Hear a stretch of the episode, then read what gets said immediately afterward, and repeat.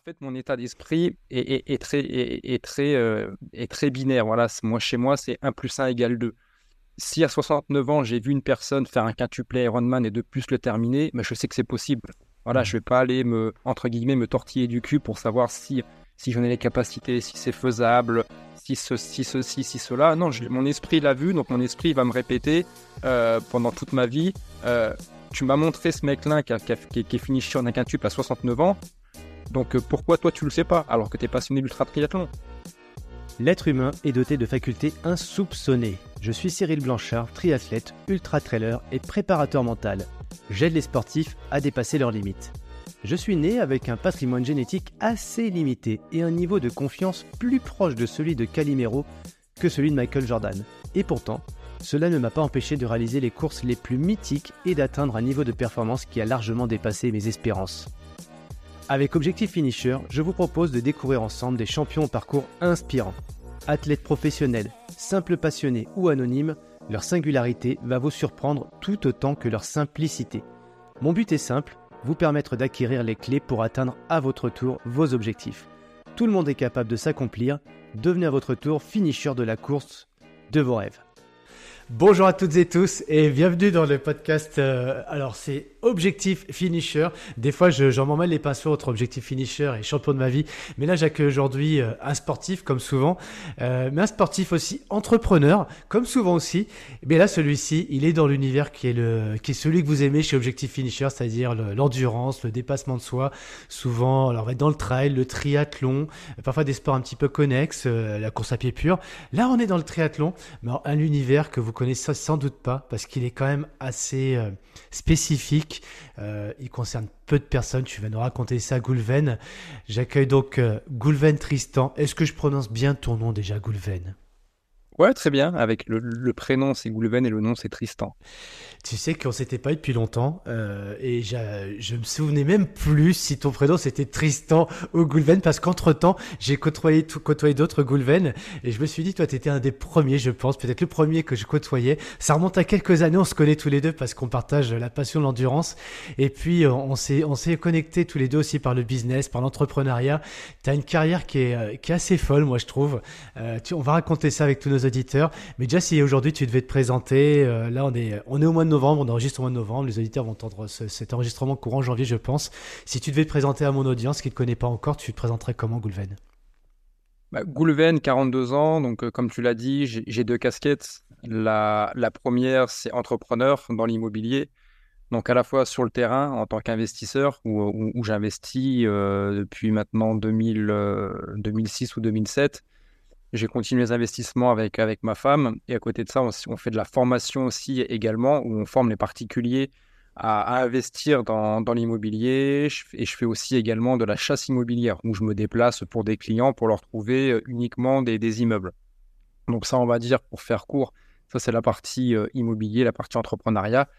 Et, euh, et, à côté de ça, bah, par rapport au sujet du podcast, donc une casquette de sportif, euh, comme tu l'as dit, on va parler de triathlon, mais d'ultra triathlon, voilà, que, que j'ai euh, découvert en 2014 par le triple Ironman à Lenzan en Allemagne. Donc tout ça, je pense qu'on va y revenir sur les distances et tout ça. Mais voilà, effectivement, bah, j'ai commencé par la, par la course à pied, euh, par des 5 km, des 10, des 15, des semi-marathons, marathons. Mais j'ai toujours cette envie, en fait, de, de, voir plus grand, de voir ce qu'il est possible de faire, de voir ce qu'il existe, de côtoyer aussi au, meilleur. Donc, bah, rapidement, j'ai bifurqué par, euh, par le trail. Tout simplement, c'était à la mode. Donc, trail, c'était trail. Mon premier, c'est 2000, 2007 par le trail de, de les Templiers mmh. dans la ville de à côté de Millau. Et après, euh, bah, le phénomène de l'épigénétique, on discute avec, des, euh, avec les, trailers, là on découvre la CCC, l'UTMB, bah, naturellement on a envie de s'y frotter, enfin en tout cas moi c'est comme ça que, que je vois les choses. Euh, et, le plus gros que j'ai fait après, ça a été le, le Tour des Géants en 2011. Et après, j'ai arrêté le, le, monde de l'ultra trail. Je me suis un peu fâché en fait avec, euh, avec, avec le trail euh, par rapport à pas, pas, pas, par rapport à un état d'esprit, mais par rapport au fait ce que j'appelle moi entre guillemets de, de, se prostituer pour aller chercher des points pour pouvoir faire les courses les plus prestigieuses. Et en fait, à chaque fois, je me faisais recaler de l'UTMB, je me, je me faisais recaler du Tour des, des, des géants parce que j'avais pas été tiré au sort ou j'avais pas le nombre de points suffisants et, Et, c'est là, en fait, où, j'ai su euh, me réorienter dans le sport et j'ai découvert, en fait, le, monde de l'Ironman. Et là, c'était un monde, j'ai découvert quelque chose de, fantastique, d'explosif. Et depuis 2011, bah, j'ai jamais arrêté euh, cette discipline. Hmm, tu as commencé avec quel Ironman? Le premier, donc en fait, mon premier triathlon, ça a hmm. été directement un Ironman et ça a été celui de Nice en 2011. Ouais, et tu savais pas nager je nageais vulgairement la brasse. J'ai fait les 3 km 8 de nage en brasse et je les ai fait en 1h51.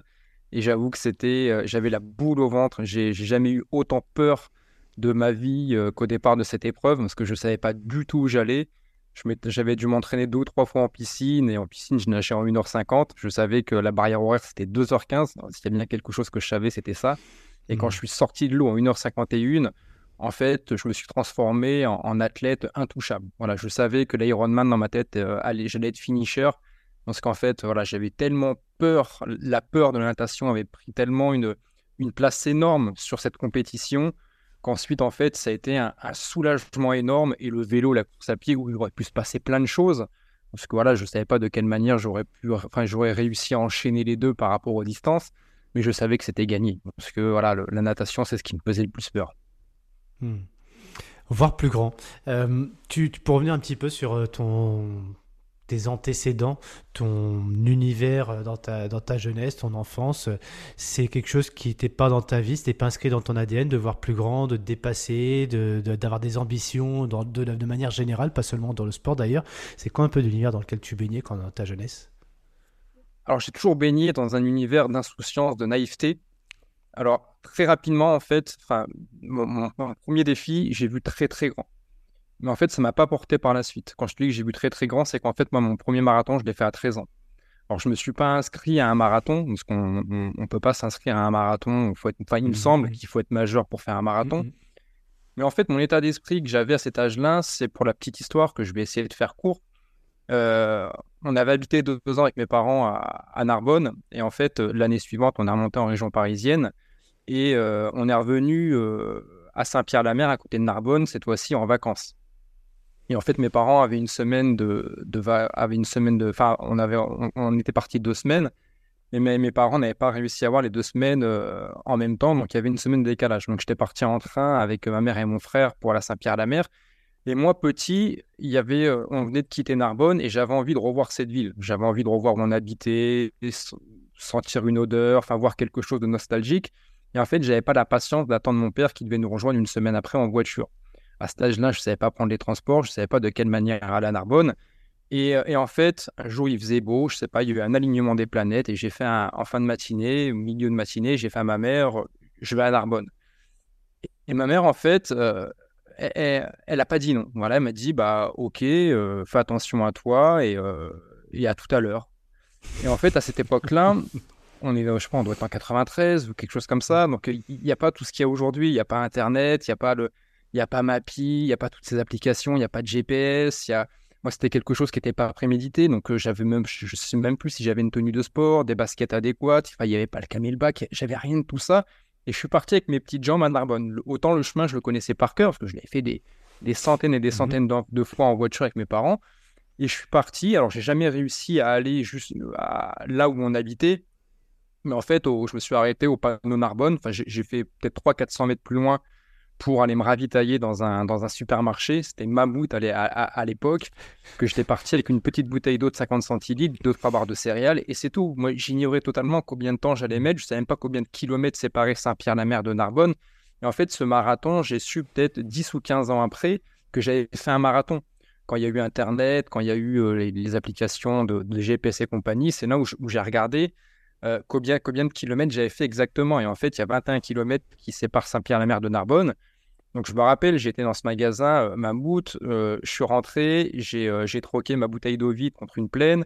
Et un truc, une image qui, qui, m'a jamais quitté, c'est que j'étais dans, le rayon des friandises et j'ai éclaté un paquet de, bounty. Et j'en ai, j'ai mangé plein de bounty dans le rayon, j'en ai mis dans mes poches et je suis ressorti incognito du magasin. Et heureusement que le vigile m'avait pas vu, parce que comment expliquer à un vigile que j'ai 13 ans, que je viens de faire 21 km et que je compte refaire 21 km pour repartir à Saint-Pierre-la-Mer? Il m'aurait pris pour un fou, les autorités n'auraient pas compris. ma mère, elle aurait fini en garde à vue. Enfin, ça aurait été quelque chose de, de, fou. Et je suis reparti avec mes petites jambes rapidement parce que voilà, mon souci, c'était d'arriver avant la, fin de la nuit pour ne pas inquiéter ma mère. Ça, c'était vraiment ma priorité numéro un. Et j'ai dû, j'ai dû retourner à Saint-Pierre-la-Mer dans notre logement de location en, fin de journée. Et ma mère, je l'ai, ouais, elle n'est pas plus inquiétée de ça. Et on en a reparlé il y a deux ou trois ans de, de ça.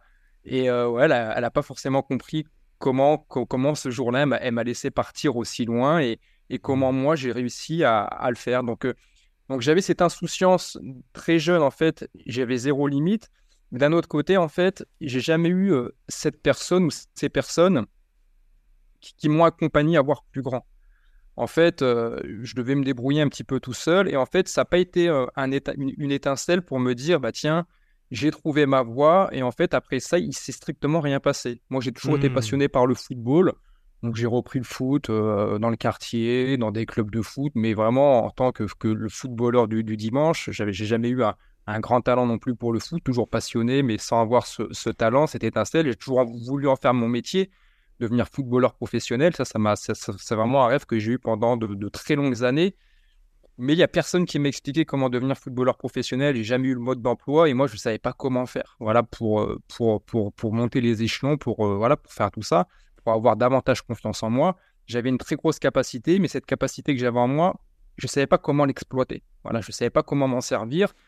Et après, le, deuxième, le, deuxième, euh, le deuxième fait, ça a été à 16 ans, où avec ma mère, j'ai fait les 20, les, les 20 km de Paris. Voilà, mes parents, ils ont toujours été sportifs. Ils ont fait, ils ont fait pendant de nombreuses années le Paris-Versailles et, euh, et, les 20 km de Paris, mais ils n'ont jamais vu plus grand que ça. Voilà, ça a toujours mmh. été, ils ont toujours fait beaucoup de randonnées, de marches et compagnie, mais ils n'ont jamais fait semi-marathon ni même marathon.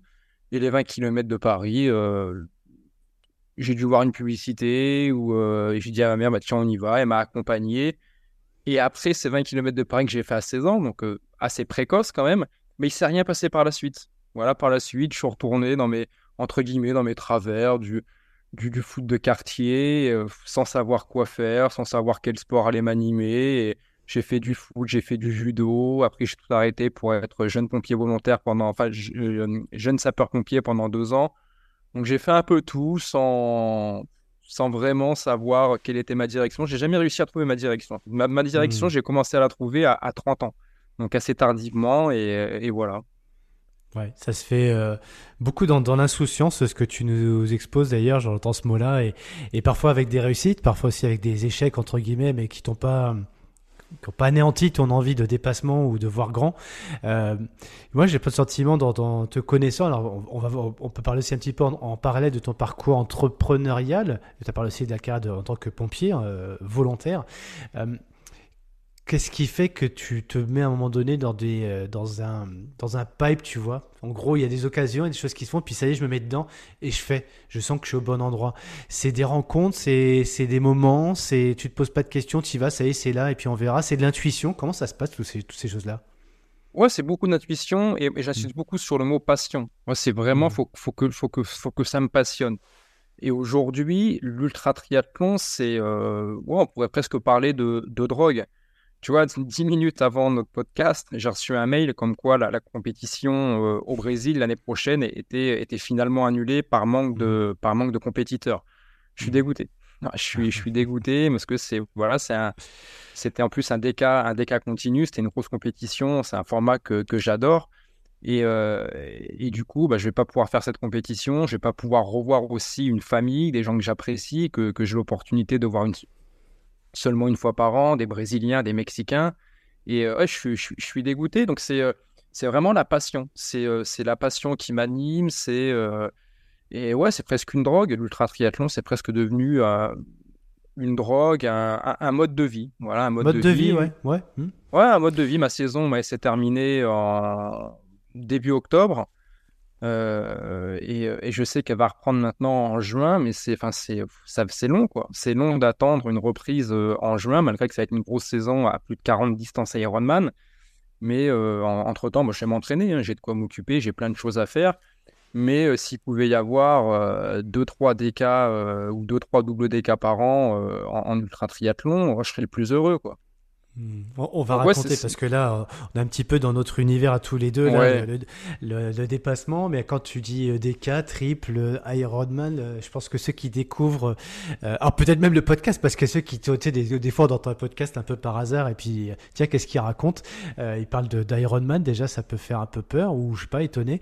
Et puis alors, quand on parle de 3, 4, 10, voire plus, on va le voir avec toi, mais comment on peut parler de comment on peut parler de, famille, parce qu'on sait même pas que des gens peuvent euh, se retrouver avec le plaisir de, participer à ces événements. Alors, de quoi on parle d'ailleurs? Et puis, euh, un mode de vie. Donc, mode de vie qui est un peu quand même assez... Euh, très spécifique. Mais euh, bah, tu vas nous raconter ça. Euh, mais avant, avant, j'y reviens quand même parce que as, on entend souvent, moi c'est vrai quand je t'ai rencontré il y, a, il y, a, quelques, quelques paires de mois, euh, je vais pas dire année encore parce que ça ferait le vieux quand même. 2016 il me semble. C'est ça, c'est ça. C'était moi pour l'époque de l'enduroman. Mais moi, je, je c'est pas tant par le sport que j'avais été interpellé, qu'on s'était rencontré, c'est plus sur ce côté entrepreneurial. Tu parlais d'investisseurs et pour le rappeler aussi, tu as, as, sorti un bouquin là-dessus. Alors bouquin c'est péjoratif un livre qui c'est un best-seller même qui s'est très bien vendu euh, sur l'univers de, l'immobilier, comment investir et comment développer un patrimoine immobilier euh, avec zéro, avec un SMIC, c'est ça si je dis pas de, si je me souviens bien de ce titre. Ouais, le titre du nom, c'est comment je me suis constitué un patrimoine de plusieurs millions d'euros avec un salaire de 1750 euros, mon salaire de pompier. voilà. Donc, euh, je vais, on, va, on, va, on va vite aller dans, cette, dans notre univers qui est, qui est le dépassement et, l'ultra, l'ultra triathlon. Mais avant, tu peux nous faire un petit peu le parallèle entre euh, finalement, si tu envoies, toi, entre l'investissement, euh, le volontariat en tant que pompier, euh, ce que tu, que, ce que tu n'es plus au jour d'aujourd'hui parce que c'est un choix récent que tu as fait de pouvoir te consacrer à tes disciplines et au coaching. Mais est-ce que tu vois des points communs entre ton sport, enfin, cette famille, le volontariat entre pompiers et l'indépendance financière au travers de la gestion immobilière? S'il y en a. Oui, il y a, si, si, il y a, beaucoup de parallèles. Comme je le dis, pour moi, le, sport et l'entrepreneuriat, c'est indissociable. J'avance avec les deux. C'est que je me suis cassé la gueule avec l'immobilier et, j'ai remonté la pente dans l'immobilier bah, grâce au sport. Et, et, dans, le sport, quand je me casse la gueule, euh, bah, je, remonte grâce à, toutes les, les remontadas que j'ai pu faire aussi dans, l'immobilier. Donc en fait, je me suis cassé la gueule dans les, euh, dans, dans les deux domaines et j'ai appris euh, et, j'ai réussi à me relever à chaque fois. Donc, du coup, euh, toutes les expériences que j'ai eues dans l'entrepreneuriat, dans l'immobilier, bah, je m'en sers en sport. Et, toutes les mêmes expériences que j'ai eues dans, le sport, bah, je m'en sers, ça m'aide dans, l'immobilier à continuer d'avancer, à me relever. Parce que quand on, quand on pratique l'ultra-distance et quand on est entrepreneur, peu importe le niveau, que ce soit qu'on soit un petit entrepreneur ou un gros entrepreneur, on rencontre les mêmes galères. Euh, on les rencontre juste, elles sont pas à la même échelle, mais on rencontre les mêmes galères. Bah, ça nous permet de, continuer d'avancer. Donc, euh, si, il y a beaucoup de, parallèles, euh, il y a beaucoup de parallèles, et, par rapport aux pompiers, mmh. alors c'est que je suis, je suis encore pompier volontaire jusqu'à la fin de l'année. C'est les pompiers de Paris où j'ai fait une carrière de 2005 à, 2000, à 2016. Mmh. Bah, les pompiers de Paris m'ont permis de devenir entrepreneur. Euh, ce que c'est grâce, voilà, c'est grâce à mes revenus de, de, pompier de Paris, 1750 euros, alors qui ne euh, sont pas forcément énormes, mais moi qui m'ont permis en tout cas de, de, mettre en place tous mes rêves. Le, fait d'avoir une situation euh, professionnelle stable, chose que je n'avais pas avant les pompiers de Paris, et le fait d'avoir des revenus qui pour moi j'estimais corrects, hein, parce que je savais que derrière j'avais euh, une énergie mais débordante et je savais mmh qu'avec 1750 euros, j'allais pouvoir mettre en place beaucoup de projets dans, euh, dans l'immobilier. Et le fait d'être continuellement dans l'action, bah, vous apprenez à, vous connaître beaucoup plus rapidement, vous tombez davantage de croyances limitantes. Et ces mêmes croyances limitantes que vous tombez bah, dans l'entrepreneuriat, dans le monde du travail, dans, la vie de tous les jours, bah, naturellement, c'est des ingrédients que vous allez prendre et que vous allez pouvoir vous servir aussi dans, dans le sport. Parce que tous les ingrédients que, que, que j'apprends au quotidien, je m'en sers, dans, je m'en sers un peu dans tout. Comme je le dis, ce que j'ai, ce que j'ai fait dans, dans le sport, j'ai dupliqué exactement la même recette euh, qui m'a réussi dans l'immobilier. J'ai juste pris les mêmes ingrédients que j'ai adaptés à, une nouvelle mmh recette, mais j'ai réussi vraiment. J'aime bien comparer, moi, le, ma réussite à, à, une recette de cuisine. Voilà, j'ai, on a tous des ingrédients on possède tous des ingrédients. Après, chacun les cuisine à, sa manière, de manière différente. On a tous en soi des, ingrédients. Et il euh, bah, faut, sans cesse en fait améliorer la, cuisine, nos recettes, aller chercher de nouveaux ingrédients. Et, euh, voilà.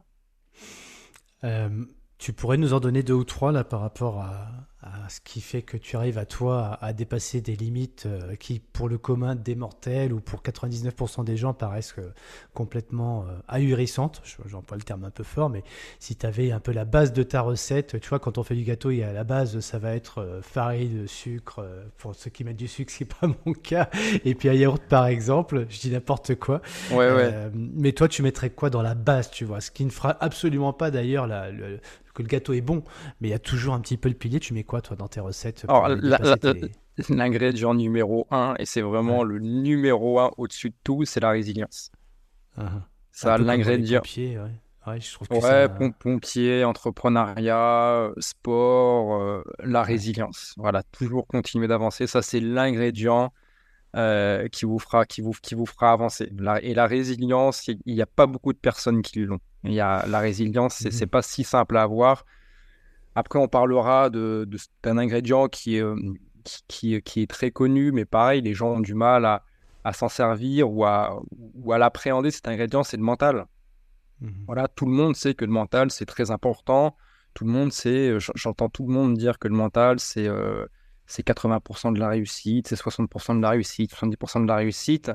Mais malgré ça, il y a encore trop de, personnes, que ce soit dans l'entrepreneuriat ou dans le monde du sport, que ce soit niveau amateur ou professionnel, qui, euh, qui, qui, s'attachent, qui, qui, prennent le temps de s'intéresser au mental, au cerveau, de quelle manière on fonctionne, de quelle manière fonctionne l'être humain.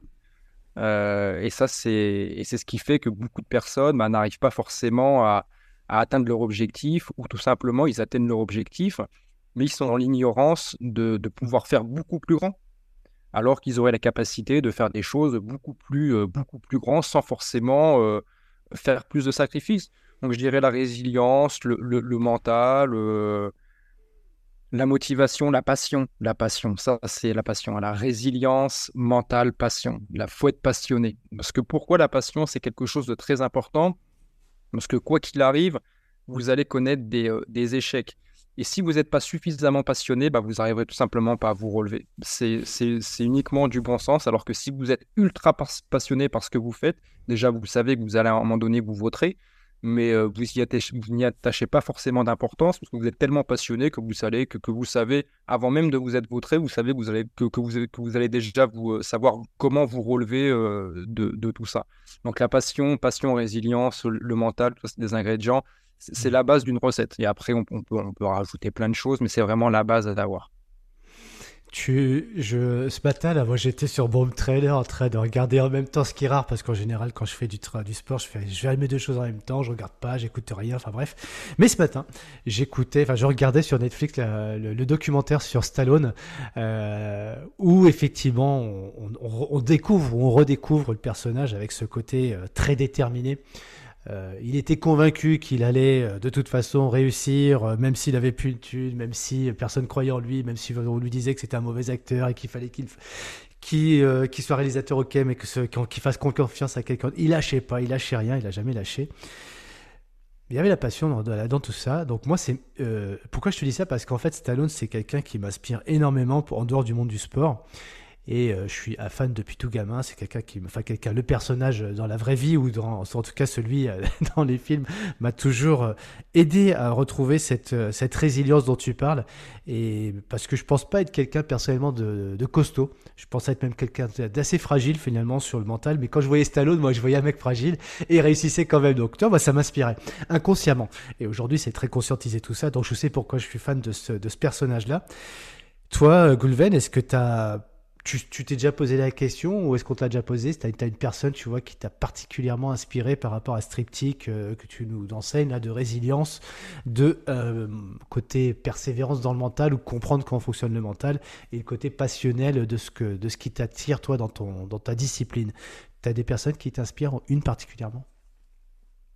Une particulièrement, euh, ça va être compliqué. c'est ça qu'on m'a beaucoup posé cette question de l'entrepreneuriat, même dans le sport, savoir si j'avais pas un mentor. Euh, j'ai pas, j'ai pas forcément de mentor. Moi, c'est en fait, c'est, je, me nourris de tout le monde, euh, mmh de, du, du, euh, du, sportif de dimanche au, au médaillé olympique. En fait, je, je m'arrête pas sur une personne par rapport à son palmarès. c'est faut, qu'il y ait un feeling par rapport à l'histoire de la personne, par rapport à certaines choses. Et en fait, les dernières personnes qui m'ont enfin, qui, m'ont inspiré, qui m'inspirent encore dans, le sport, ce, sera plus des sportifs, mais qui seront méconnus du grand public. C'est des mmh sportifs, c'est des sportifs que j'ai rencontrés dans l'ultra triathlon, et notamment en fait par rapport à leur âge. C'est vrai que dans, dans l'ultra triathlon, euh, j'ai rencontré des sportifs qui faisaient, on va y revenir après, hein, qui faisaient des quintuples Ironman, des DK Ironman, des doubles DK Ironman, et qui avaient 50, 60, 70 ans. Euh, je parle notamment, je pense notamment à Guy Rossi, avec euh, qui j'ai fait ma dernière course au Mexique en 2016. Il était au départ, enfin, on était au départ ensemble d'un quintuple Ironman, donc 19 km de natation, 900 km de vélo et 211 km de course à pied. Et il a été finisher de cette course à 69 ans. Euh, ça, ça m'inspire. Ça m'inspire de me dire tout simplement bah, qu'à 70 ans, on peut encore faire de l'ultra triathlon. Et moi, c'est important pour moi parce que c'est une discipline que j'espère faire encore à 70, même peut-être 75 ans voilà, si j'entretiens bien mon corps, si je fais attention à certaines choses. Euh, donc, ça va être des, personnes comme ça. Dans l'entrepreneuriat, bon, je vais peut-être me fâcher avec certaines personnes, mais la personne qui, m'a inspiré, que, j'adore, c'est Bernard Tapie. Voilà, pour moi, c'est un petit Jésus. Euh, après, on aime ou on n'aime pas. Hein, euh, on peut largement le critiquer, mais il y a des choses, il y a des choses. C'est le personnage que j'aime bien, parce que j'aime le foot, parce que, parce que j'aime Marseille et, tout ça. Mais voilà, ça va, être, ça va être la personne, en tout cas, qui, pas forcément qui m'a inspiré, mais qui, euh, voilà, qui, qui m'a montré que c'était possible. Voilà, comme, comme mmh. beaucoup d'autres. voilà, toutes ces personnes qui ont pu me montrer que c'était, que c'était possible. Bah, je m'en inspire et, et, en fait mon état d'esprit est, est, très, est, très, est très binaire. Voilà, moi chez moi c'est 1 plus 1 égale 2 si à 69 ans j'ai vu une personne faire un quintuplet Ironman et de plus le terminer, mais bah, je sais que c'est possible. Voilà, je vais pas aller me, entre guillemets, me tortiller du cul pour savoir si, si j'en ai les capacités, si c'est faisable, si, ceci, ceci, si cela. Non, mon esprit l'a vu, donc mon esprit va me répéter euh, pendant toute ma vie. Euh, tu m'as montré ce mec-là qui, qui, est fini sur un quintuple à 69 ans. Donc euh, pourquoi toi tu le sais pas alors que tu es passionné d'ultra triathlon Donc mmh. c'est pour ça que je sais que, que, que, que j'ai envie de continuer dans l'ultra triathlon parce que mon esprit, je lui ai montré tellement d'images, il a vu tellement de choses et des histoires dans l'ultra triathlon pour en parler jusque demain. J'ai vu des athlètes, mais des histoires de fous. Donc c'est vraiment, c'est tout le monde peut m'inspirer. C'est vraiment, mais généralement c'est plus des personnes que je vais côtoyer. Voilà, que je vais vraiment côtoyer. Dans la vraie vie. Oui. Hmm. Dans la vraie vie. Alors après, ça peut être dans, dans le foot. Je peux penser là, une image qui me vient, c'est Adil Rami. Adil Rami, footballeur très moyen, mais Adil Rami, euh, avant d'être footballeur, il, euh, il, travaillait pour la mairie, euh, il nettoyait les graffitis des murs, il a, il a côtoyé le, monde de la, de la Ligue 1, le monde professionnel, je crois, à 24 ans pour la première fois. Et en fait, il n'était même pas footballeur professionnel, qu'un jour, il a interpellé, c'était Raymond Domenech, que je crois à l'époque, il lui a dit Je serai en équipe de France plus tard, alors qu'il n'était mmh. même pas joueur professionnel. Et le, mec, et le mec, en 2018, il est champion du monde avec l'équipe de France. Je trouve ça génial. Voilà, je trouve ça génial. Moi, c'est les histoires un peu folles comme ça qui, euh, que, que j'adore et, euh, et, euh, et, qui me rassurent en fait de me dire mmh il y a plus fou, il y a plus fou que moi. Voilà, parce que moi, je mmh. sais qu'on me prend souvent pour un fou. Et, et, en fait, de voir qu'il y a des gens qui sont encore beaucoup plus fous que moi, bah, ça me rassure de me dire qu'en fait, moi, bah, je suis normal. Et, et c'est comme ça que j'arrive à continuer, que je prends plaisir à, continuer. Mmh. On, peut prendre certaines personnes pour des fous euh, tant qu'ils sont dans une intention, quand ils expriment des choses et qu'ils n'ont pas fait la chose. Euh, comment euh, tu vis, toi, cette période? Où, en gros, alors je pense que tu ne te poses pas la question comme ça à l'époque, hein, mais il y a 10-15 ans, enfin, dans cette période où tu découvres le sport, l'endurance, l'ultra, et tu te dis pourquoi pas moi et tu vas et quand tu parles à ton entourage, et là, la question, elle est directement posée à tous ceux qui à un moment donné de leur vie, à 30 ans ou peu importe l'âge, comme tu dis, il n'y a pas d'âge pour démarrer euh, et avoir de la folie finalement. Euh, mais comment réagissent les gens, tu vois, autour de toi à cette époque-là, en se disant, bah tiens, mais je vais faire un, euh, je vais faire un Ironman, ouais, mais tu sais pas nager, euh, pour qui tu te prends. Je parle pas de ceux qui sont dans le triathlon, hein, pas les spécialistes, tu vois, ceux qui sont dans ton environnement à toi, qui te, qui disent, il est fou, euh, qu'est-ce qui est que mouche la pitié. Comment toi tu, tu réagissais dans cette période-là, et puis après on verra aujourd'hui, parce qu'effectivement là pour le coup tu réalises des choses et tu es complètement légitime, tu peux raconter, partager ton expérience, mais à l'époque, quand tu l'as pas encore, ça, comment ça se passe à ce moment-là? Oh, c'est une très bonne question parce que j'ai tellement de choses à dire, que ce soit à la fois dans l'entrepreneuriat ou dans, ou, dans, ou dans le sport.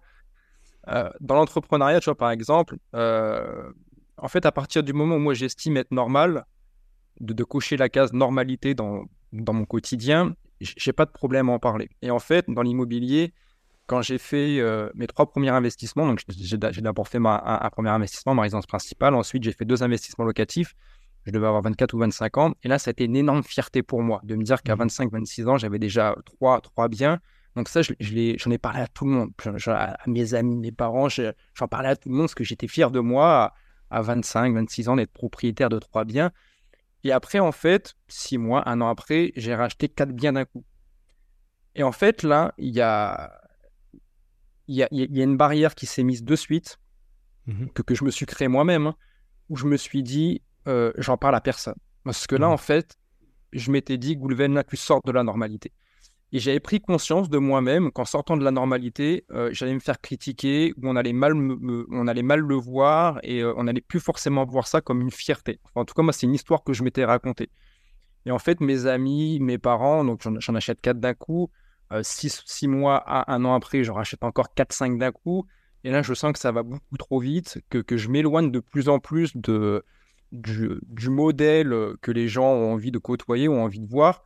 Mes parents, je crois que je mets six mois ou un an, euh, comme à mes amis, avant de leur dire que j'ai fait euh, quatre ou six achats supplémentaires. Et un jour, bah, je leur en parle quand même, parce qu'il faut quand même, j'ai envie de partager avec eux ce, que je fais, malgré que c'est un peu dur, parce que je, sais que je, sors de cette normalité. Moi, j'ai une famille euh, des plus normales, hein, famille médian. on n'a jamais roulé sur l'or, on n'a jamais non plus été dans la pauvreté, vraiment famille médian. On n'a jamais manqué de rien du tout. Mais je sais que là, je, suis, euh, je, sens de cette normalité. Et mes parents, donc eux, ils avaient euh, acheté leur résidence principale, mais ils n'avaient jamais fait d'investissement. Et quand je leur dis tout ça, on va dire que mes parents ont eu l'intelligence de rien me dire. Ils m'ont pas dit bravo. Ils m'ont pas dit euh, c'est génial ce que tu fais. Mais ils m'ont pas non plus dit mmh. c'est pas bien ce que tu fais. à l'époque, j'avais presque j'avais contracté entre 500 000 et 1 million d'euros de crédit immobilier. Je devais avoir, j'avais 27, 28 ans. Ils m'ont dit, OK. Ils m'ont rien dit, mais en, voulant, en, voulant m'envoyer ce message, bah voilà, on te laisse faire, fais-le. De toute façon, tu es majeur, tu es vacciné, mais euh, voilà, fais attention à toi. Fais attention à ce que tu fais.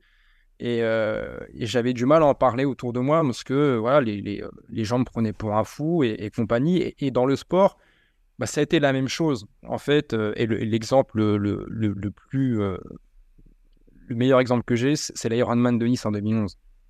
Mmh. Et, là, je suis avec Rémi, euh, Rémi, Rémi Pancréache. Il écoutera peut-être ce podcast, je lui ferai écouter. Un, super pote. Donc, euh, j'ai perdu un peu contact avec lui, mais il faut, juste que je renoue contact avec lui. Euh, on, était, on était dans la même chambrée chez les pompiers de Paris. Et en fait, lui, il avait un niveau national en, en triathlon. Et un jour, on part sur intervention, tous les deux. Et là, tout excité, il m'annonce, tu sais pas, Goulven, je me, dans deux ans, je vais me préparer, je reprends un peu ces mots, je vais me préparer comme un enculé. Et je vais m'inscrire à l'Ironman de Nice. Et moi, en fait, j'étais déjà inscrit à l'Ironman de Nice la même année.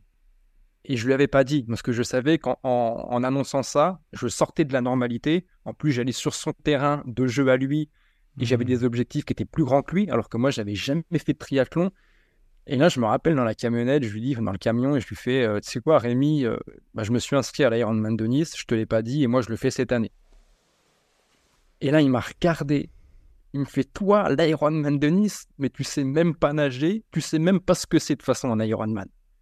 Bah, je lui fais, si, Rémi, voilà, je, sais que je suis pas nager, que je, sais pas nager, voilà, ça c'est pas la peine de me le rappeler, mais je, sais que, que, que j'ai cette difficulté-là, mais c'est 3 km 8 de nage, 180 km de vélo, il y a un marathon.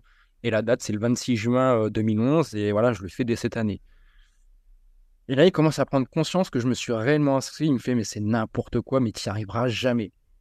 Et c'était une période encore où, je venais de, de, où je finissais entre guillemets ma carrière amateur en sport de combat, parce que j'ai fait de la boxe taille, full contact, mmh. kickboxing et tout ça. Et en fait, tous les après-midi, on pouvait s'entraîner à la caserne et il y avait un sac de frappe. Et c'est vrai que moi, je suis pas très, euh, à l'époque là, j'étais pas encore très vélo, euh, très entraînement euh, spécifique triathlon. Et je faisais beaucoup de, sacs de frappe, un peu de renforcement musculaire. Enfin voilà, rien à voir avec des entraînements type de, triathlon. Il me voyait tous les après-midi taper contre ce sac. Et il était là, il me regardait, il me fait Mais si tu crois que c'est en tapant sur ce sac que tu vas être finisher de l'Ironman de mais tu te trompes complètement. Et en fait, les semaines sont passées, les mois ont passé, et il a senti une détermination chez moi et en fait, il a eu l'intelligence de se dire Putain, ce couillon, il va le terminer cet Ironman de Nice. Il est en train de, prendre la bonne voie. Et en fait, il a eu cette intelligence de, s'inspirer de, ce que j'étais en train de, mettre en place. Et en fait, bah, au lieu de faire l'Ironman de Nice deux ans après, l'année suivante, il a directement fait l'Ambraman, qu'il a, qu'il a brillamment terminé. Mais euh, voilà, pour l'anecdote, c'est euh, pour en revenir à ta question sur l'entrepreneuriat et, euh, et, et, le et le côté sport. En fait, moi, je suis quelqu'un de, de, très, réservé et, euh, j'aime pas forcément montrer ce que je fais, ceci, cela. J'ai un peu du mal avec tout ça. Et, euh, et en fait, dire que, que j'excelle dans l'immobilier, dans les investissements immobiliers, en fait, sortir de cette case de la normalité, c'est pas toujours simple pour moi. Alors aujourd'hui, ça l'est, euh, voilà, c'est quelque chose, je ne vais pas dire que c'était derrière moi, mais presque. Voilà, j'ai longtemps été, accompagné du syndrome de l'imposteur. Euh, je l'ai sans doute encore un peu aujourd'hui, mais quand même beaucoup moins qu'avant. Et c'est vrai que ce syndrome de l'imposteur euh, bah, me permettait pas de, de, pouvoir m'exprimer dans l'immobilier comme je l'aurais souhaité, de pouvoir m'exprimer dans le sport comme je l'aurais souhaité, euh, parce que j'avais des ambitions qui étaient beaucoup plus grandes que, que les sportifs dans leur discipline à eux. Et, et ça, indirectement, ça me posait à, moi-même, ça me posait un problème, alors que ça aurait dû poser un problème à, à, mes mmh. interlocuteurs. Mais ce problème, ça me posait un problème à moi. Donc c'est pour ça que j'évitais d'en parler et je n'étais pas, forcément à l'aise euh, euh, quand on en parlait. Mais ça t'empêchait pas d'être dans l'action à côté, de mener ton bonhomme de chemin, d'écouter, de tester des choses. Et, qu'est-ce qui fait que tu rebrousses pas chemin? J'entends moi qu'il y a la, la, passion et, et, puis toi aussi, tu, comme tu disais tout à l'heure, je suis un peu insouciant et j'y vais quand même. Et puis de toute façon, euh, voilà, je, vais, ce serait une bonne expérience pour moi. Mais quand même, quoi, tu vois, il y en a. Tu disais tout à l'heure, il y a plein de gens qui n'ont pas forcément cette capacité à être résilient ou à dépasser les, barrières mentales. Quel conseil tu pourrais pas donner, mais tu vois, le, ceux qui ont du mal, qui ouais, tu vois, je suis un peu bah, critiqué, j'aurais pas dû m'exposer, j'aurais pas dû dire parce que maintenant, du coup, bah, c'est mort, quoi, j'y vais pas, quoi. en fait, moi, pour, pour, pour répondre à, à, ta question, peut-être sous une autre forme, moi, le capitaine mhm. de ma vie, c'est moi-même et je mmh. laisserai jamais personne me dire tu peux le faire ou tu peux pas le faire. Ça, c'est euh, c'est inconcevable qu'une personne vienne me dire tu pourras pas le faire. Non, si, une personne doit dire je ne pourrais pas le faire, c'est moi-même et personne d'autre.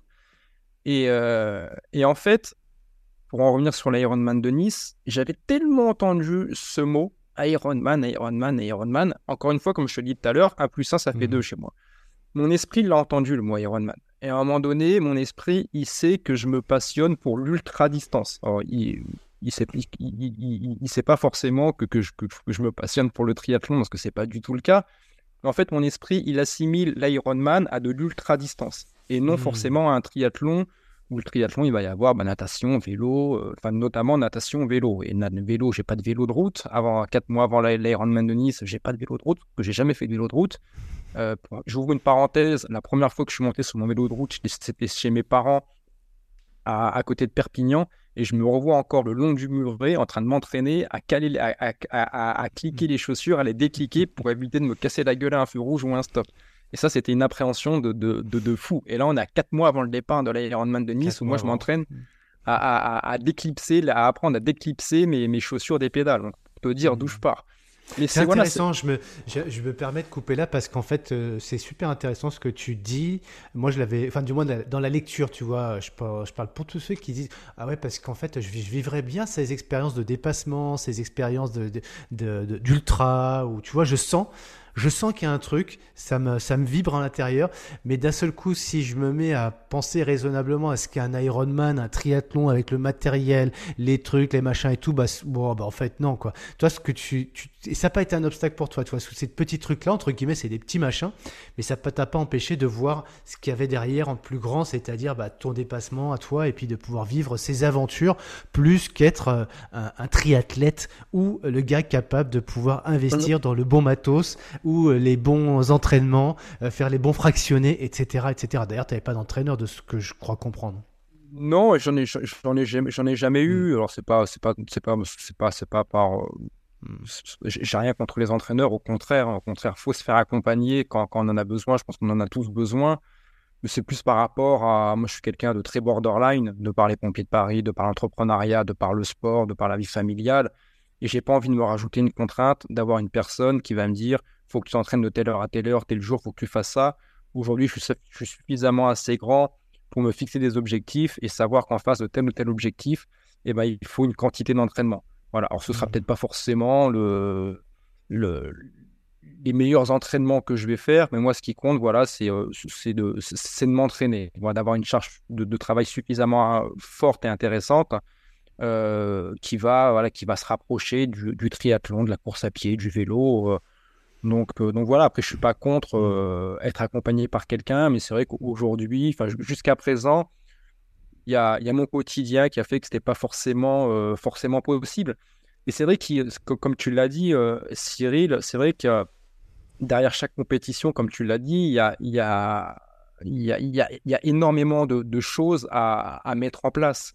C'est vrai que, comme je dis, dans l'ultra triathlon, euh, quand, le, quand on est sur la ligne de, de départ et, euh, et qu'on part pour un, un Ironman, on va revenir sur la distance après, mais c'est un soulagement. Euh, le mmh. plus dur, c'est tout ce qui se fait en amont. Le plus dur, faut gérer le, la vie familiale, c'est-à-dire être absent pendant une à deux semaines, quand c'est pas trois semaines. Euh, gérer les finances, les inscriptions, euh, gérer la logistique, gérer le, déplacement. Le, par, moi, parfois, je fais des déplacements de 4000 km aller-retour en voiture. Enfin, il y, a un écosystème à gérer à côté et qui est épuisant. Et en fait, moi, ça, ça m'épuise beaucoup plus que la compétition mmh. en elle-même. Quand je suis au départ d'une compétition, ça y est, tout ça a été, a été fait.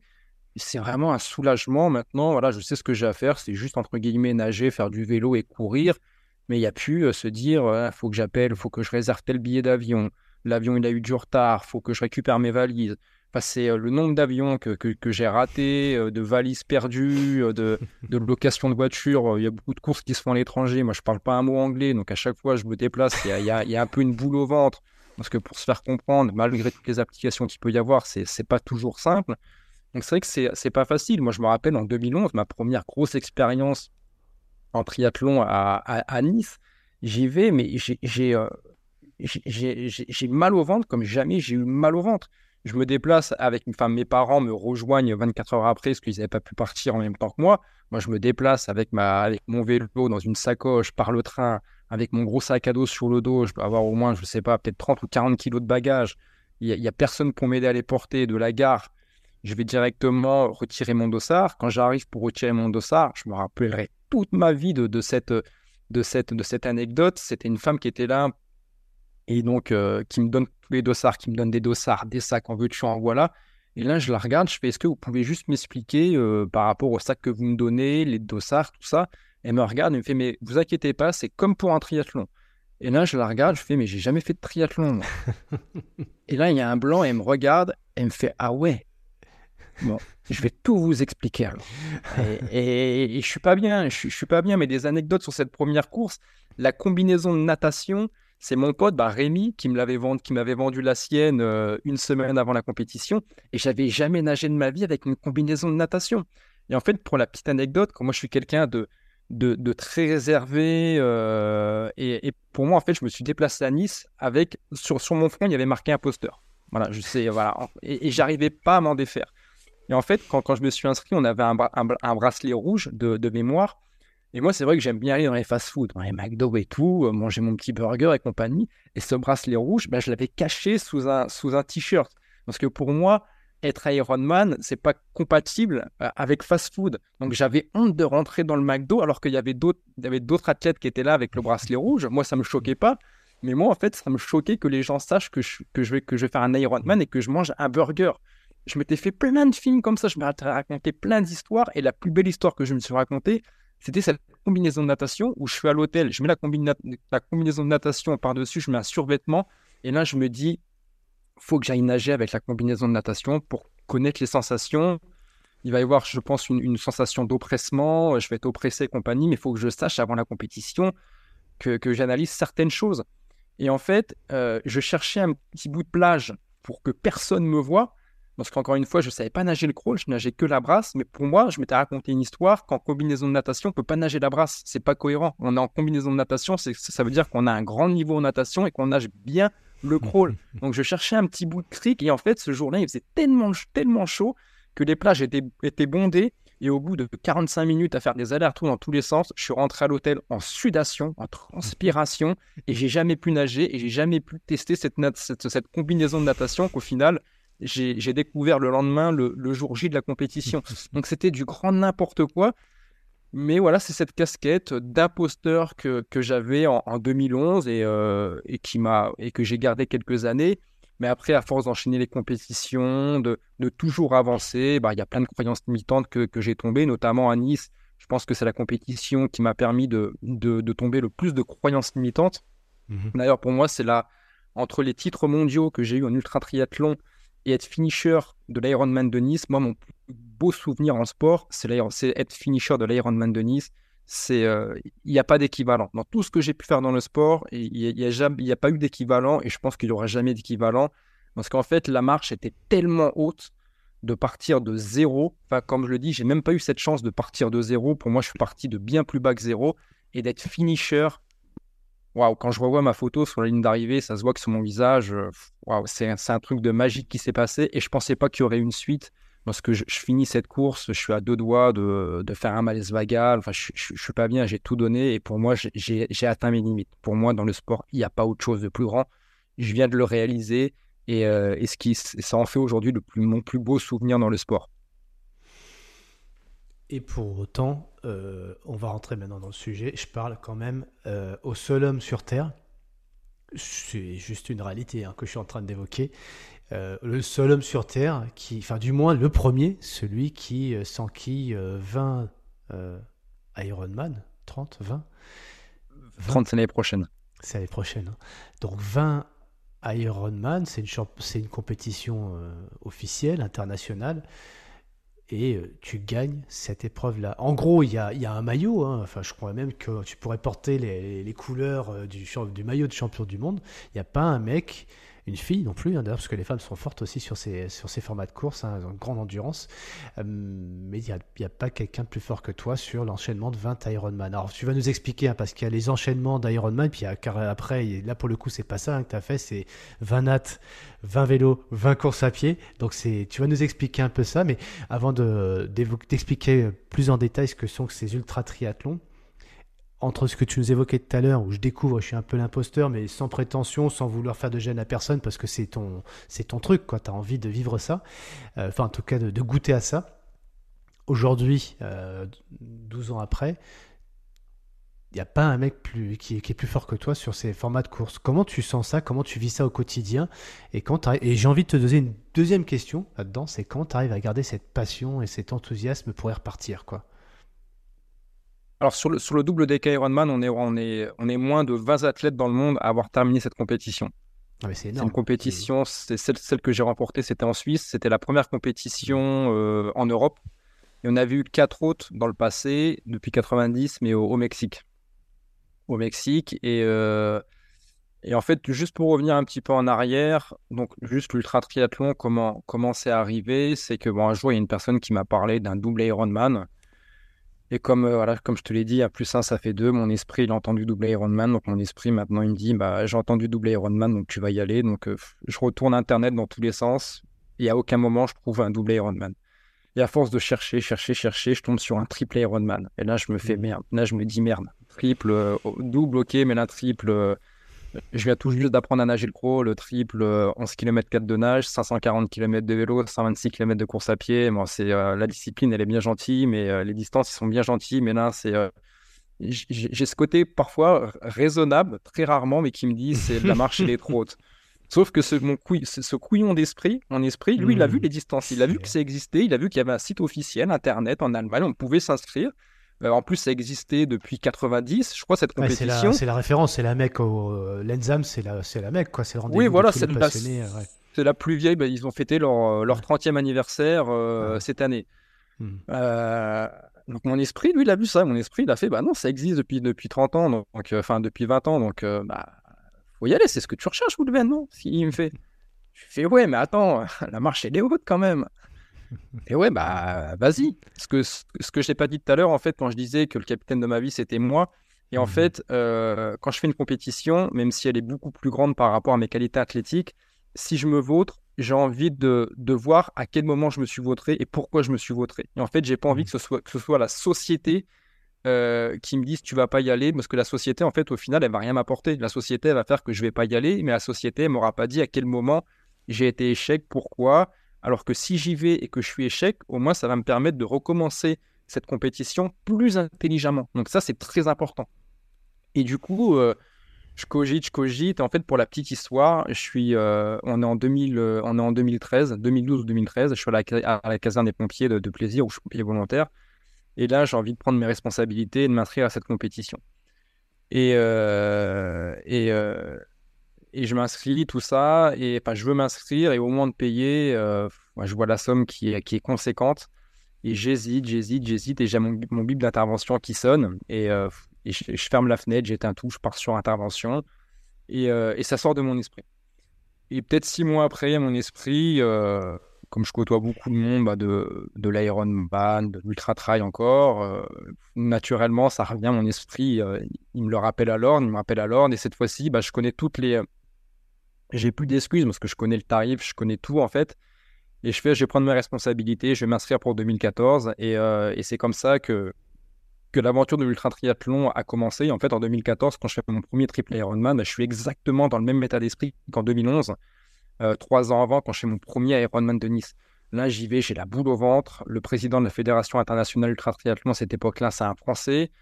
Euh, donc, il n'y a pas beaucoup de Français qui font ces disciplines-là. Donc, euh, il, me regarde, il, pendant toute la compétition, il me diote. Et, et en fait, j'ai pas envie de, passer pour un peintre, j'ai envie de venir présenter la, France. Et en fait, au moment de la visite médicale, avant même la course, il y, avait un autre Français, Xavier Manoury, qui était là, qui me tape dans le dos. Il me fait Ah, c'est toi le deuxième Français? Je fais, je fais ouais, tout timidement. En plus, Xavier Manoury, euh, tatoué de partout, enfin, un monstre. Et moi, j'étais tout penaud, tout timide. Je fais oui, il me fait bah, bienvenue à la, au championnat du monde ultra triathlon. je fais mais quel championnat du monde? Moi, je me suis inscrit à une course. Il me fait ouais, ça fait partie du circuit mondial euh, d'ultra triathlon. Ah, ce que je fais, il y a un circuit mondial en plus. En fait, il existe plusieurs courses. Il me fait bah ouais, moi, dans, dans deux semaines, je pars en Slovénie faire un doublé Ironman. Oh, ok, d'accord. Waouh. Je fais, mais euh, on va où? Ça, donc, il me donne le site internet euh, iutasport.com. Donc là, je vois qu'il y a vraiment un championnat du monde ultra triathlon avec des doubles, des triples, des quintuples, des DK Ironman. Je fais, mais c'est un truc de ouf quand même ça.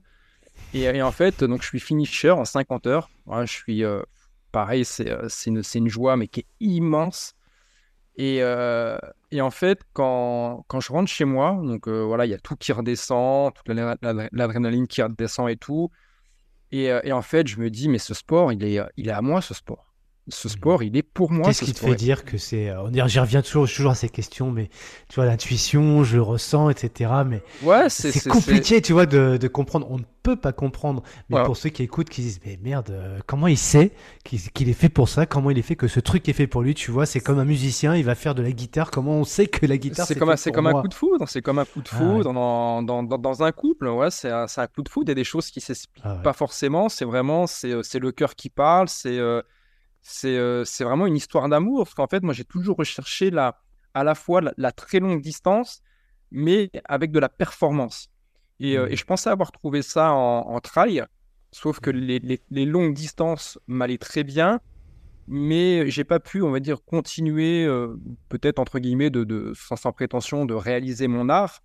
Parce qu'en fait, il y a eu, j'ai rencontré tellement de barrières dans Ultra Trail avec les points, avec les tirages au sort, tout ça, que mmh. j'arrivais pas à planifier. On sent bien que tu que aimes, enfin, entre guillemets, sans, euh, c'est pas un jugement de valeur d'ailleurs, euh, c'est un feedback que je me permets de faire. T'aimes pas les barrières, t'aimes pas les obstacles, t'aimes pas les contraintes, t'aimes pas les dictats, et c'est tout à ton honneur parce que du coup, tu sais ce que tu veux, c'est la liberté, l'aspiration personnelle, pouvoir aller euh, t'exprimer pleinement. donc, c'est là, tu sens que dans le triathlon, enfin, l'ultra triathlon en tout cas, même quand même malgré tout, il y a des contraintes j'imagine qu'il y a un règlement, euh, tu, sens que cet espace de liberté peut s'exprimer euh, sur ce terrain de jeu-là. quoi. Ouais, ce que, je, ce que je comprends rapidement dans l'ultra triathlon, c'est que ça coûte très cher l'ultra triathlon. Comme on dit, c'est un, sport, un, sport de, un sport de cadre. Et euh, d'un côté, bah, ça, ça, a des, ça, ça a de gros inconvénients. Mais d'un autre côté, ces inconvénients, moi, j'ai réussi à les transformer en, en avantages en me disant que bah, c'est une compétition que je pourrais faire à, à vita aeternam, entre guillemets, si j'arrive à trouver les finances. Parce que voilà, je, me suis mis aussi en difficulté financière pour pouvoir exercer cette profession, surtout les premières années où je jonglais entre pompiers de Paris, les investissements immobiliers, j'avais pas encore de société.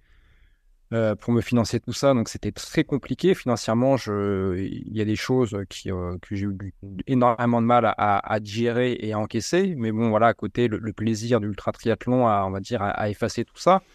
Mmh. Mais voilà, d'un autre côté, le fait que ça, que ça coûte cher, bah, il, y a, il, y a, moins de personnes. Le fait que ce soit des, euh, des compétitions qui durent 4, 5, une semaine, deux semaines, trois semaines, bah, il y a aussi une, une certaine sélection qui se fait naturelle. Donc je me suis dit, en fait, moi, tout ça, j'ai vu ça comme des avantages. Et je mmh. me suis dit, bah, si, si, euh, si d'un côté, bah, je, toutes mes vacances passent dans l'ultra triathlon, et pour moi, ce n'était pas, pas, pas une problématique, parce que pour moi, l'ultra triathlon était devenu une priorité. Euh, les finances, bah, toutes mes finances allaient passer dans l'ultra triathlon, ça c'était devenu aussi une priorité, et ça me posait pas de problème. Et euh, bah, du coup, je me suis dit, ça va me permettre bah, de, voilà, de faire toutes ces compétitions. Et, si à côté de ça, bah, j'arrive à performer comme athlète, bah, peut-être que j'ai une carte à jouer dans, dans ce sport-là, sans forcément euh, savoir ce que, le, niveau que je pourrais atteindre. Parce que la première course, le triple, je le finis en 50 heures. Je dois finir 20, 20 ou 25e sur, sur 50 participants. Donc moi, je suis super content. Pour moi, c'est une, une victoire de fou. Mais quand je rentre chez moi, l'objectif, c'est en 2015, j'ai envie de savoir ce que je vaux. Voilà. Et le mmh. meilleur moyen de savoir ce que je vaux, c'est faire une saison complète. Déjà, mmh. savoir si euh, physiquement parlant, mon corps va être capable d'encaisser une saison complète. C'est quelque chose que j'ignore. Moi, c'était tous les ans, je faisais soit un, ou deux Ironman par an et un ou deux Ultra euh, par an. Là, on parle de, de faire 6-7 euh, compétitions, de faire l'équivalent de 25 à 30 distances Ironman dans l'année. Donc là, je passe du, du simple au, au, au x10, au x20 par rapport à ce que j'étais capable de faire. Donc, euh, mais ça me fait pas peur. Voilà, je sens que, que je vais réussir et que ça va bien se passer. Et en 2015, euh, voilà, bah, j'essaie de trouver les finances pour pouvoir le faire. Je me rapproche de sponsors. Euh, je me prends, je me prends une casquette monstrueuse par, par tout le monde. je suis à la fois, je je suis pas très doué pour ça, mais j'ai jamais réussi à me faire sponsoriser, accompagner ou quoi que ce soit. Donc toutes les finances, bah, je finance tout en, avec mes propres deniers. Et en 2015, bah, je fais une saison complète euh, et, je finis premier français et, sixième mondial. Et, là, je commence vraiment à réaliser qu'il y a vraiment quelque chose, à faire. Et en 2016, l'objectif, il est clair, avant même d'avoir commencé la saison, c'est de finir, vainqueur de, cette Coupe du Monde ultra triathlon. En gommant toutes les imperfections que j'ai fait en 2015, voilà, le fait d'avoir fait une saison complète, bah, ça m'a permis aussi de voir tout ce qui n'allait pas, niveau logistique, niveau entraînement, niveau nutrition j'essaye de gommer tout ce que je peux gommer pour mettre toutes les chances de mon côté pour aller chercher ce, titre mondial en, 2016. Et tu le ramènes et je le ramène, et je le ramène. Alors que je commence la compétition, mes deux premières compétitions, en Autriche et États-Unis, je finis dernier, dernier des arrivants. Donc c'est catastrophique, mais je me rappelle très bien, euh, après l'Autriche, je finis dernier, et, à aucun moment je, je, me dis on va avoir les objectifs. Non, les objectifs c'est d'être premier, et mmh. je serai premier. Alors, il y a beaucoup d'insouciance, de naïveté, beaucoup de chance. Je le dis, dans, le sport comme dans la vie en règle générale, on peut être le meilleur, on peut avoir le meilleur plan d'action, on peut avoir les meilleurs entraîneurs. Malheureusement, il y a, y, a, y, a, y a, cette foutue chance euh, qui fera que, que, vous arriverez à vos objectifs ou non. C'est vrai que la chance, on en parle très rarement, mais elle, prend elle a une part importante dans la réussite de, de chacun. On l'a encore vu avec la Coupe du Monde de rugby. Euh, on était mmh. peut-être, euh, on n'avait pas à rougir des, des, autres adversaires, mais il nous a manqué cette chance, cette chance que l'Afrique du Sud a eu à, tous ses matchs. Mais, mais voilà, cette part de chance, elle est très importante et, euh, j'ai sûrement eu voilà, de, la chance déjà de ne pas me blesser, euh, la chance de pouvoir financer aussi mes projets, la chance de plein de choses. Mais ça m'a permis d'avoir le titre mondial sur les, sur les deux dernières courses les plus prestigieuses, un quintuple Ironman et un double DK Ironman où c'était en format 1 par jour. Donc la dernière course était en Suisse, c'était un Ironman par jour pendant, pendant 20 jours. Donc tous les jours, un Ironman pendant 20 jours. Et je fais, je fais un podium et euh, c'est une course qui a, qui, a, rapporté beaucoup de points. Et avec le cumul de, des, points de, de, mes précédentes compétitions, bah, j'obtiens le plus de points et, j'ai ce premier titre mondial en, en 2016. 2016, tu es champion mondial de, de, de pardon, d'ultra triathlon. Hein? je reviens à ma question de tout à l'heure. Parce qu'en 2013, euh, euh, c'est la découverte, comme tu disais, euh, par ton 14 à l'ENSAM. L'ENSAM, ouais. le deux ans après, tu as le titre. je, je découvre, je suis imposteur entre guillemets, inconsciemment, mais bon, je peux le faire. Bah, là, pour le coup, tu le fais. C'est euh, c'est quoi le ressenti? C'est quand même T'es le seul. je, je, reformule, tu vois, comme j'ai dit tout à l'heure, t'es le seul mec au monde. En tout cas, t'es es le premier, t'es le number one. T'es pas dans un sport reconnu professionnel parce qu'effectivement, tu l'as bien dit, hein, il faut, faut se le financer et il n'y a pas de sponsor, on n'est pas payé pour ça. C'est une fédération, mais qui a peu de moyens, voire pas du tout de moyens. Euh, t'es le numéro un, il y en a pas un qui va qui, qui te devance sur dans cette discipline. Alors que deux ans avant, ou trois ans avant, pardon, à peu près, tu vois, c'était une découverte, tu vois enfin, mentalement parlant, c'est peut-être un sentiment de bonheur à notre santé, mais comment tu vis cette période-là après J'aimerais bien comprendre un peu ce processus. Moi, tu parlais de mental tout à l'heure, justement. Ouais, après, ce qui, est bizarre aussi, c'est qu'en 2016, tu vois, par rapport aux souvenirs que j'ai eus, il y a eu. Euh, en fait, je m'étais tellement conditionné à avoir ce titre mondial hmm. qu'il y a eu. Je ne vais pas dire qu'il n'y a eu aucun plaisir. C'était, c'était un soulagement de me dire que, surtout par rapport aux problèmes financiers que j'ai rencontrés à cette période-là, de me dire que j'ai pas fait tout ça pour rien. Mmh. C'est surtout ça, le, premier sentiment que j'ai eu, de me dire que je l'ai fait, de me dire que je suis le numéro un aussi. Putain, quelle fierté. Mais à ce mmh. moment-là, j'ai encore cette casquette d'imposteur. Et pour moi, c'est compliqué d'en parler. C'est compliqué d'en parler euh, parce que les gens savent que, que, je viens de nulle part, que le, triathlon, c'est même pas mon sport à la base. Moi, c'est plus le foot, le sport de combat. Et, euh, et dire que, que, je suis, que, que, je suis vainqueur de la Coupe du Monde, ça, c'est euh, là, j'éclate toutes les barrières en fait. J'éclate toutes, toutes les croyances limitantes, j'éclate tout. Mais c'est trop en fait. En fait, ce que je fais, c'est beaucoup trop. Et, euh, pour moi, euh, j'ai j'ai vraiment du mal, à, du mal à en parler. Alors, j'en parle, je suis fier, mais je vais, j'en fais pas plus que ça. J'en fais pas plus que ça. parce qu'en fait, mon état d'esprit, j'essaye de répondre en même temps à ta, question, c'est que ce que je prends, je prends vite conscience en fait que pour être le numéro un, peu importe le sport, hein, mais, c'est vrai que triathlon s'y prête quand même beaucoup plus, c'est qu'il ne suffit pas d'être le meilleur athlétiquement parlant. Voilà, pour mmh revenir à ce que j'ai dit tout de suite, c'est qu'en fait, mmh pour être le, le meilleur en ultra triathlon, il faut être moyen ou bon en athlétiquement parlant, mais il faut être aussi moyen ou bon financièrement parlant. il faut être moyen ou bon niveau disponibilité du temps. En fait, au-delà des trois disciplines qui sont la natation, la course à pied et le vélo, en amont, il y a trois disciplines, c'est euh, l'entraînement, les finances et le temps. Et en fait, un titre mondial en, en ultra triathlon se joue ici. Et moi, je savais que j'étais prêt à faire ces, sacrifices-là. Voilà, je, savais que j'étais prêt à, me saigner financièrement, je savais que j'étais prêt à me saigner au niveau des vacances. D'ailleurs, pour la petite anecdote, j'ai fait deux semaines de trou euh, chez les pompiers de Paris, parce qu'à cette époque-là, je, suis pompier de Paris. Et en fait, en, 2016, j'ai plus, j'ai plus assez de vacances. Pour, non, c'est en 2015. En 2015, j'ai plus assez de, vacances pour partir lors de la dernière course au, Mexique. Alors, le Mexique, euh, je sais que si j'ai un bon résultat et qu'il y a un alignement des planètes, que ceux qui sont devant moi n'y vont pas ou, ou finissent pas la course, j'ai une petite chance d'être sur le podium. Et pour ma première saison d'ultra triathlon, finir sur un podium, c'est juste magnifique. Mais au-delà de ça, on finit la saison par un DK Ironman. Et moi, j'ai jamais fait de DK Ironman. Donc là, c'est en format un Ironman par jour pendant 10 jours. Et moi, j'ai envie de voir si je suis capable de faire ça. Euh, j'ai envie de, de connaître cette épreuve, de dire euh, je l'ai faite cette épreuve. Je l'ai réussi ou pas, je m'en fous, mais je l'ai faite, je me suis déplacé, j'y étais j'ai envie de le faire, de, faire cette épreuve-là. Et en fait, euh, j'ai pas assez de jours de vacances. Et en fait, je fais un compte rendu à la caserne pour euh, euh, prendre 3 Il manque 3-4 jours de vacances. Il manque pas mmh. grand-chose. Et je fais un compte rendu pour avoir ces 3-4 jours qu'on me les prenne sur 2016 et qu'on me les alloue pour 2015. Chose qui, qui, est possible.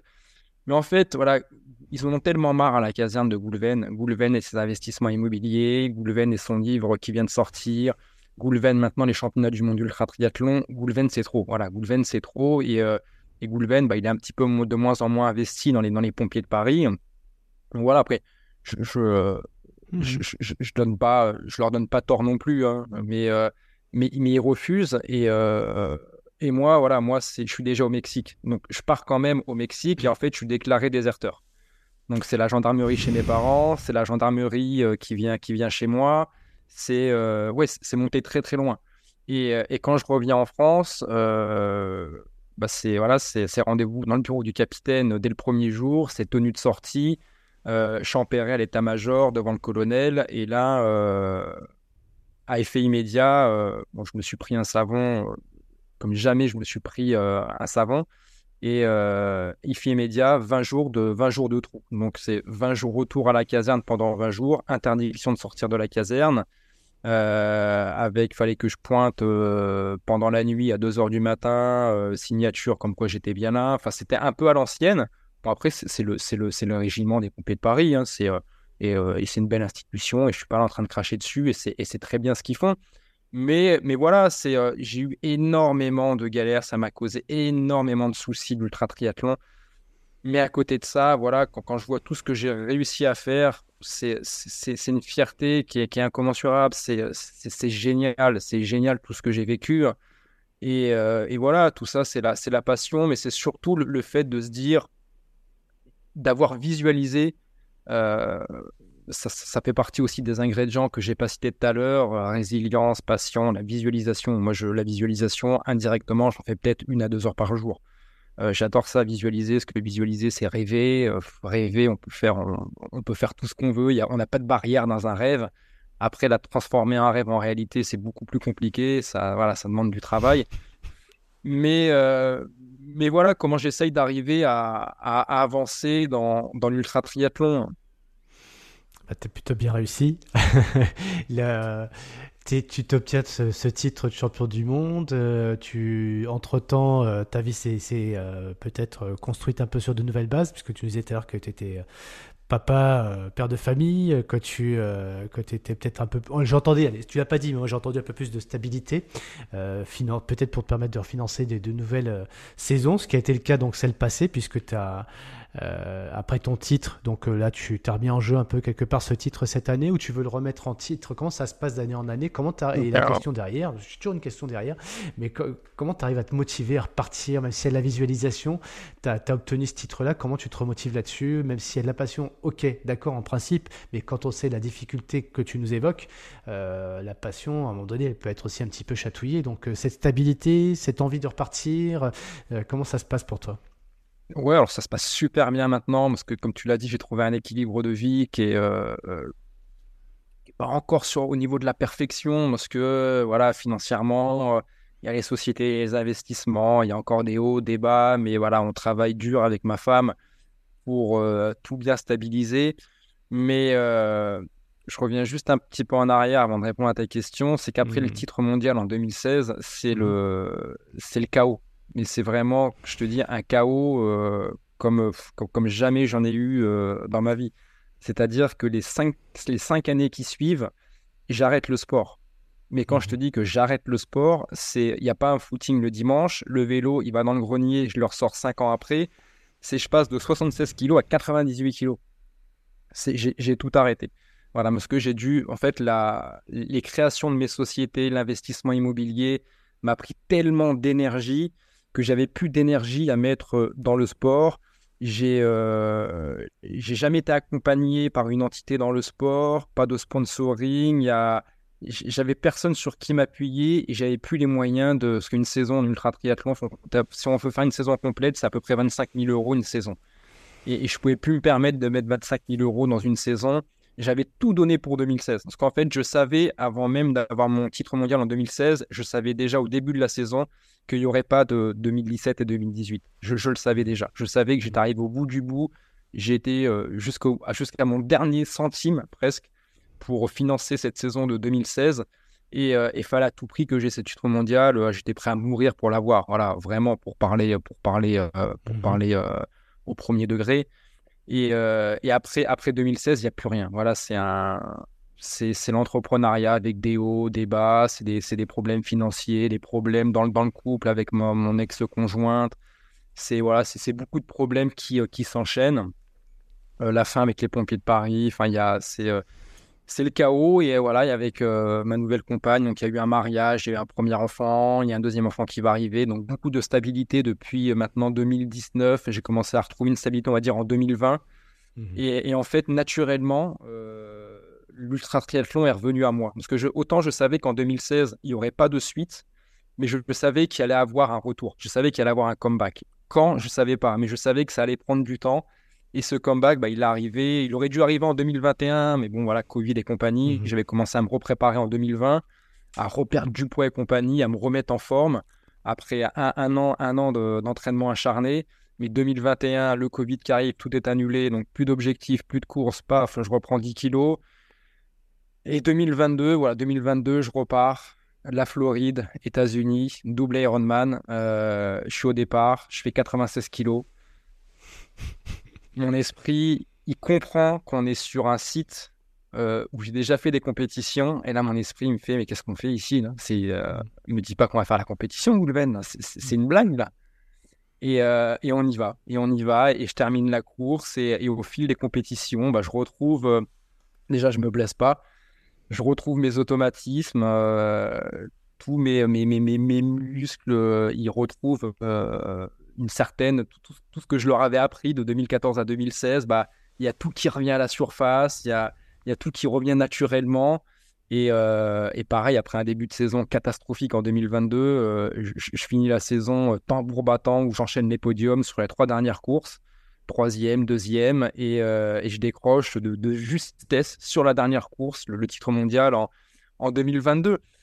Et, pour répondre plus précisément à, ta question, ce qui me fait continuer, encore une fois, je, vais insister dessus, c'est la passion, c'est de retrouver des gens que, avec qui je m'entends bien, euh, qui, font, qui, font, qui, font les compétitions régulièrement, c'est d'avoir trouvé aussi un équilibre de vie. Parce que pendant les cinq ans où j'ai arrêté la compétition, je me respectais plus. Euh, mmh déjà que parfois j'avais du mal à me respecter pendant, que je, pendant mes compétitions, mais là c'était devenu une catastrophe. J'avais pris 20 kilos. Et depuis que j'ai repris la compétition, euh, là je fais 78-79 kilos. Mais qu'est-ce que je me sens bien? En fait, je me sens beaucoup mieux à faire des saisons à 40, 50 distances à Ironman que de faire des saisons où je fais rien du tout. Parce que le fait de ne rien faire, c'est comme ça que, que j'avance aussi. Bah, le fait de ne pas avoir d'objectif, je vais rien faire. Et si en fait aujourd'hui mes objectifs sont pas suffisamment assez grands, je vais pas me motiver à me sortir les doigts. C'est c'est comme ça que je fonctionne. C'est pour ça que chaque année j'ai vraiment besoin. Euh, c'est presque presque vital d'avoir des objectifs qui soient très très grands pour déjà me respecter moi-même. Depuis que j'ai repris la compétition en 2022, bah, j'ai un nutritionniste qui me suit, chose qui aurait été impensable en 2016, parce que j'ai vraiment pris conscience qu'il fallait que je respecte beaucoup plus mon corps si je veux vraiment qu'il dure encore pendant 20, 30, 40 ans de, compétition. Donc j'ai un nutritionniste, je vais voir un chiropracteur tous les 2-3 mois, même si on n'est pas forcément besoin, je vais quand même faire un petit, un, petit état, un petit contrôle. Et c'est des choses que j'aurais pas pu faire avant. Et donc aujourd'hui, voilà, c'est vraiment de voir grand, continuer l'ultra triathlon.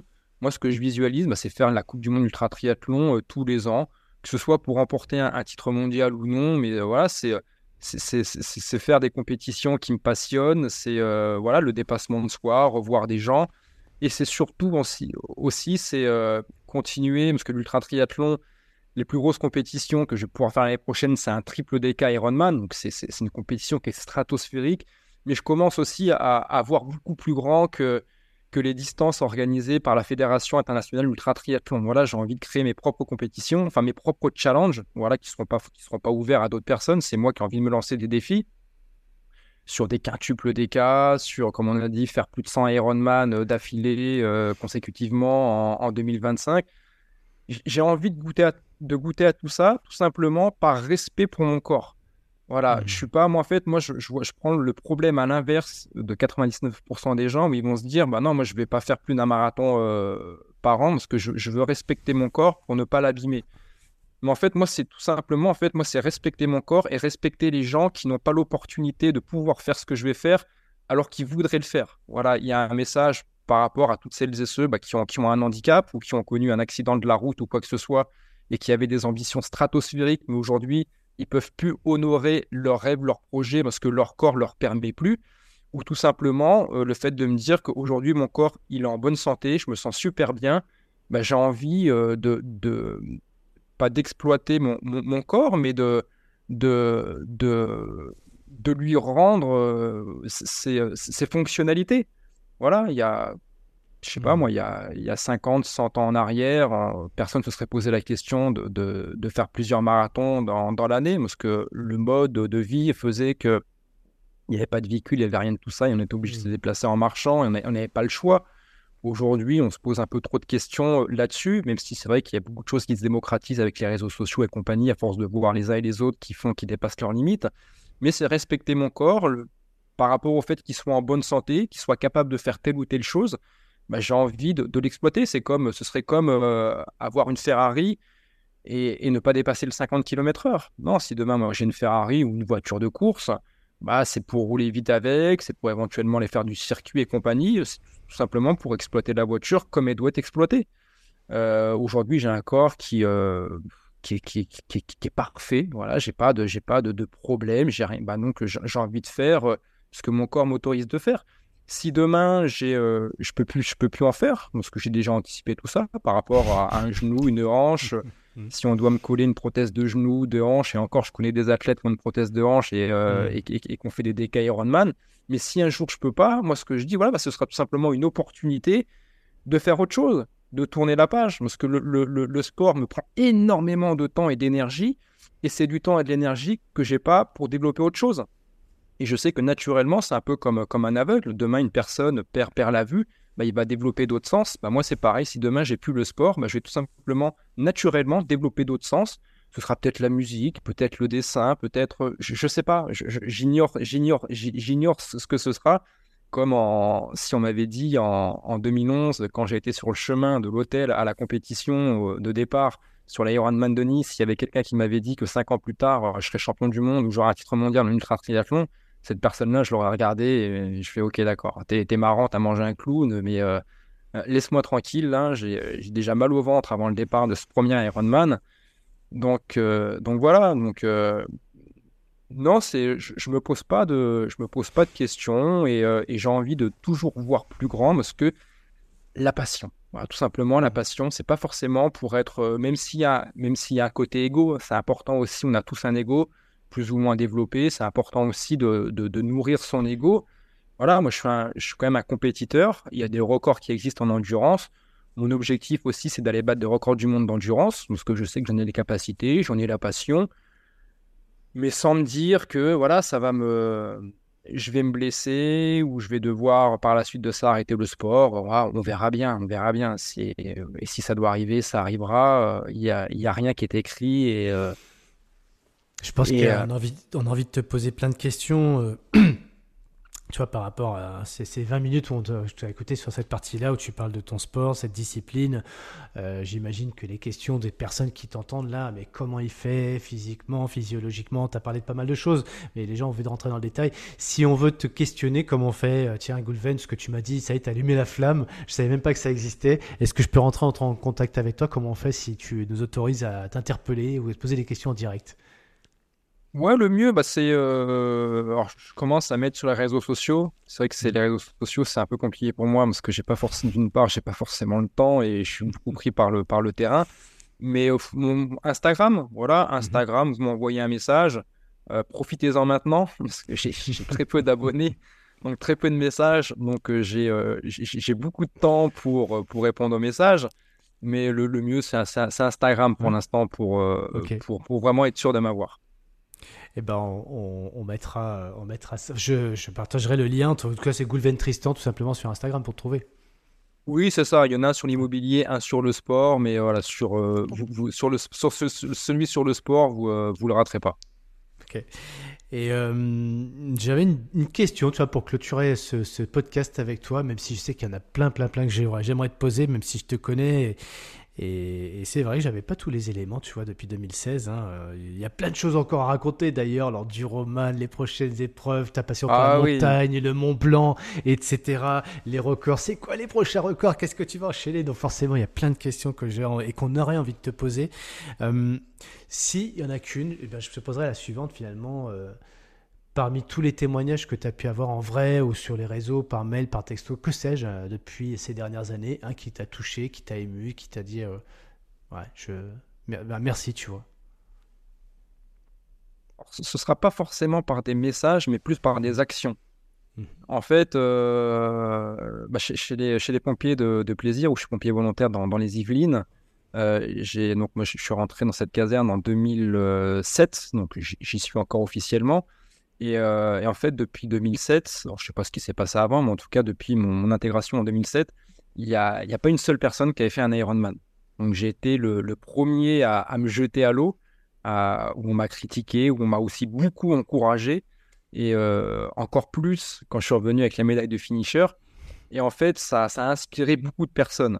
Il y a beaucoup de personnes qui ont justement l'intelligence de se dire Goulven, c'est ok, il est bon en sport, mais voilà, il sait pas nager. et, ils ont eu l'intelligence de se dire Ben, il n'est pas plus fort que moi, quoi. Mais par contre, le mec, euh, bah, il est passé à l'action. Quoi. Il est finisher de l'Ironman. Et, et, le fait d'avoir été finisher en 2011, bah, il y en a euh, 3-4 par la suite qui se sont lancés dans, dans, cette aventure et qui ont été finishers à leur tour euh, d'un Ironman et, et qui n'auraient peut-être qui ne seraient peut-être pas forcément passés à l'action euh, s'ils ne m'avaient pas vu devenir, revenir à la caserne avec la médaille de finisher. Donc c'est plus par des, par des actions où j'ai pu inspirer des, euh, des, personnes à passer à l'action, peu importe la discipline. Hein. Pour certains, ça a peut-être été un 5 km ou un 10 km. Comme je le dis, peu importe vos objectifs, en fait, on s'en fout complètement de vos objectifs, mais respectez vos rêves. Voilà, si je devais terminer euh, ce, ce podcast, c'est respecter vos rêves. Peu importe la, la, la, nature et la hauteur de vos rêves, que ce soit un semi-marathon ou un DK Ironman, on s'en fout le plus important, c'est de se respecter soi-même et de respecter ses rêves. Hmm. Je vais, euh, je vais me remettre en dynamique pour les écrire et les respecter et en vivre aussi. Euh, merci Goulven euh, pour merci ce, à toi, moment de partage.